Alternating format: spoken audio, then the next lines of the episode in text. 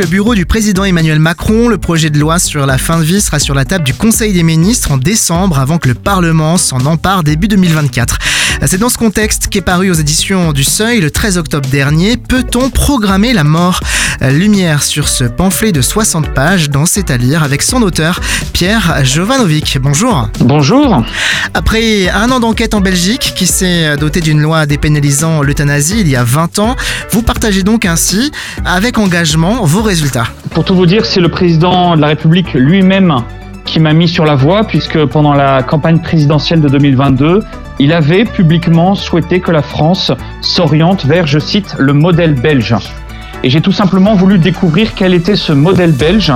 Et je suis revenu convaincu que la France avait un meilleur chemin à proposer. En présentation du livre, nous lisons Nous ne sommes pas auto-entrepreneurs de nos vies et nous n'avons pas à déposer le bilan. Que voulez-vous dire? Ce que j'ai constaté en Belgique, c'est que depuis 20 ans, l'euthanasie s'est banalisée. Elle n'a cessé de dépasser les limites. Par exemple, la loi s'est étendue aux mineurs en 2014.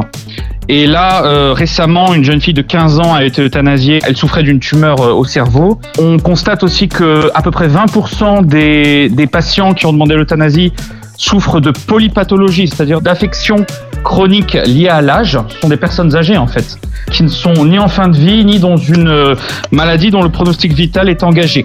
Ce que je constate en Belgique, c'est que la loi s'est banalisée, elle n'a cessé de pousser ses frontières et plus profondément, je reviens à, votre question, l'euthanasie est la queue de comète de cette euh, philosophie contemporaine qui nous fait croire qu'on a la maîtrise absolue sur tout, y compris sur notre mort, et ce libéralisme économique qui insiste sur l'efficacité, sur la productivité, et finalement, dès lors que nous serions trop vieux ou trop malades, eh bien, il faudrait déposer le bilan.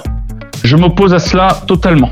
Qu'aimeriez-vous que les lecteurs finissent par comprendre ou tout simplement euh, finissent par se questionner après avoir lu votre livre Deux choses.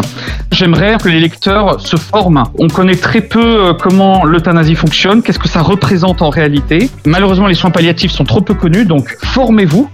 Et la deuxième chose que j'aimerais, que j'espère vraiment, c'est que chaque lecteur se positionne et se dise qu'est-ce que je peux faire pour prendre soin non seulement des liens dans la société, mais aussi des personnes âgées et des personnes malades. C'est ainsi que on fait reculer la perspective de l'euthanasie qui se nourrit de l'isolement et de la peur de souffrir. Pour se procurer, peut-on programmer la mort? Direction seuil.com. Pierre Jovanovic, merci de votre passage par Phare FM. Merci à vous. Au revoir. Au revoir.